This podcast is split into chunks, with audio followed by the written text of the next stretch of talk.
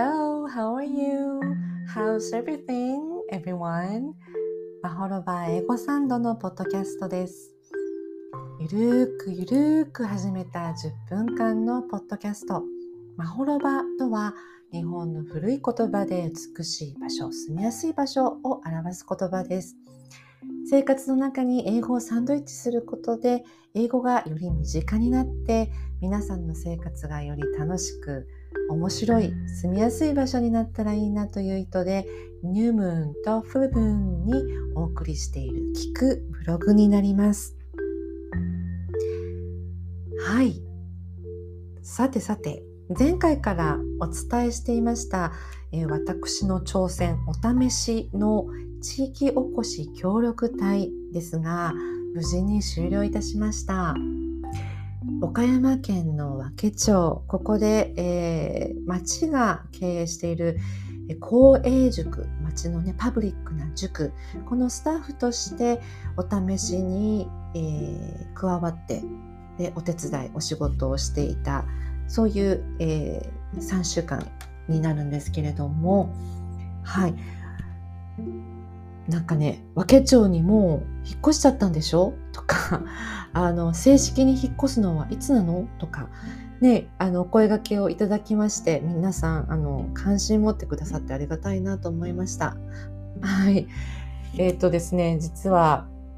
結論から申し上げますと今回スタッフとして応募するお話は見送りしたんですね。なので移住はしません。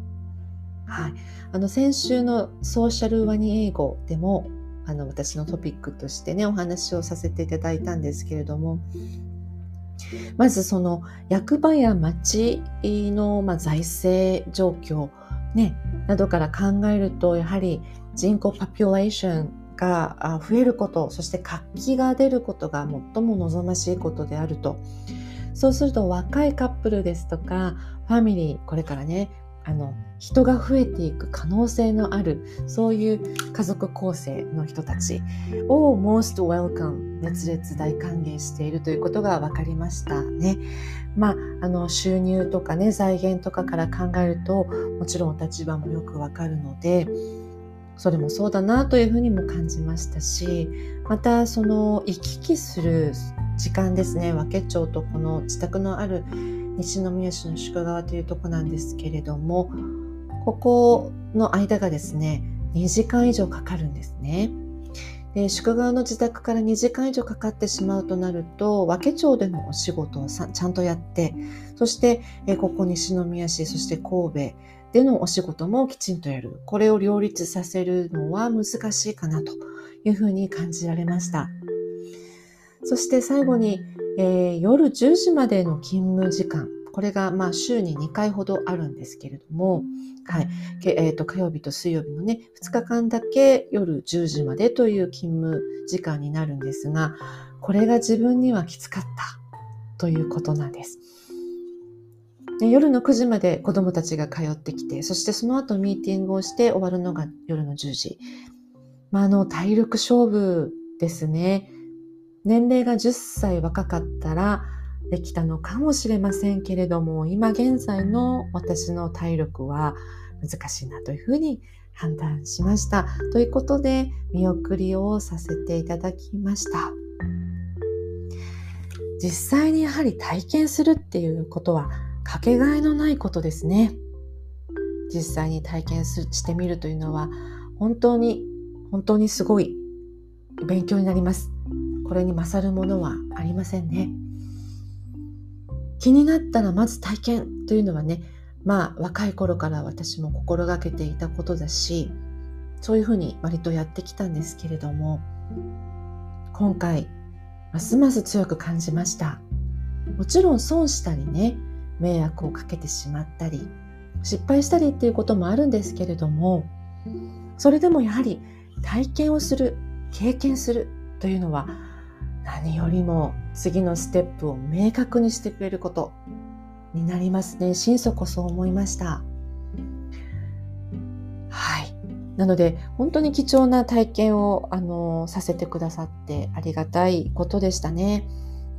公営塾のスタッフの皆様、生徒さん、短い間でしたけれども、はいね、途中にはもう松本さん今日来ないんですか？なんて言ってくださるような生徒さんもいたということで本当にありがたいです。丁寧にあの接してくださいましたしフレンドリーな方たちばかりで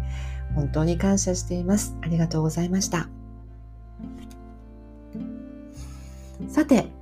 えー、今日のトピックそれに加えてもう一つ Three Point Message についてお話ししたいんですけれども今お話しした内容が Three Point Message でした、えー、つまり結論がまず来てその後理由1理由2理由3と続いて最後にまた結論を言うというサンドイッチ構造のことです。これを Three Point Message というふうにお伝えしています。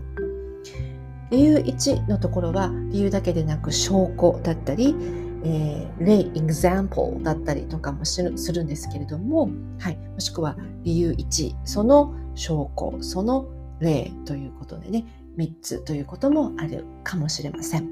はい、この3 point message、えー、NHK の語学番組入門ビジネス英語で柴田先生がおっしゃっていました。ビジネスの世界では3 point message をよく言われるそうです。はい。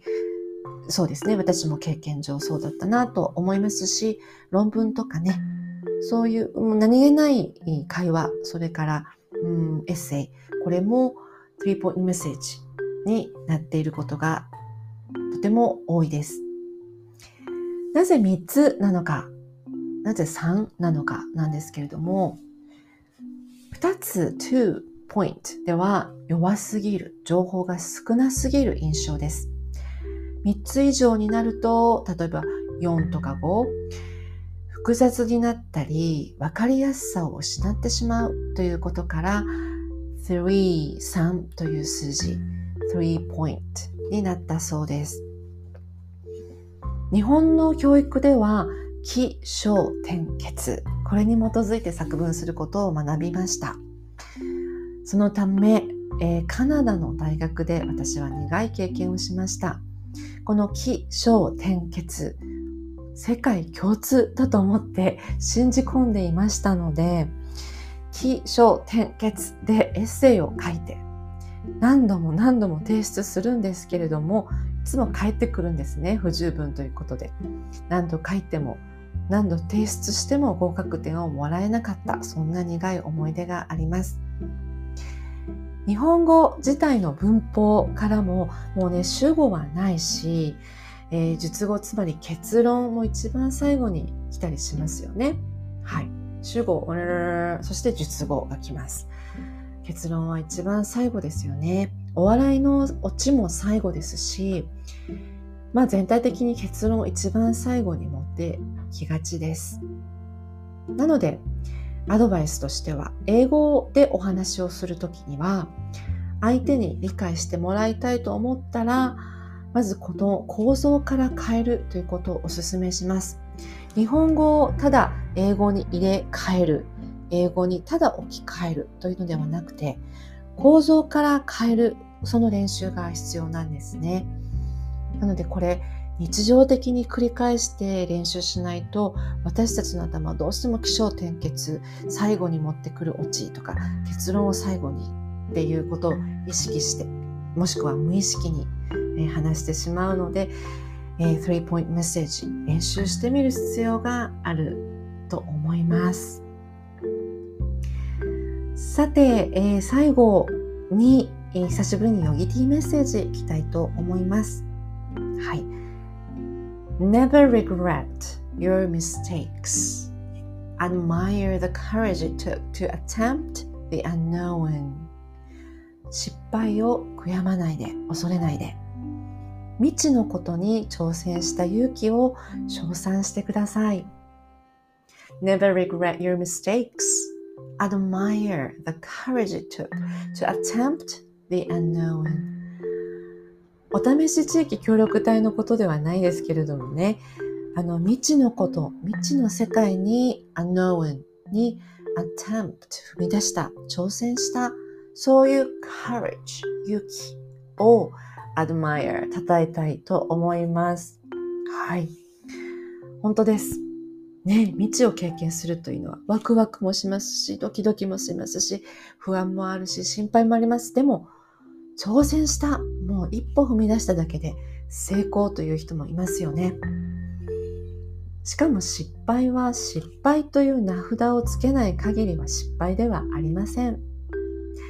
感謝や喜びがあれば成功。Joy is the essence of success. 喜びとは成功のもとですよね。同感です。ということで、10分が過ぎました。お別れしたいと思います。Thanks for listening. Take care and be happy. Bye.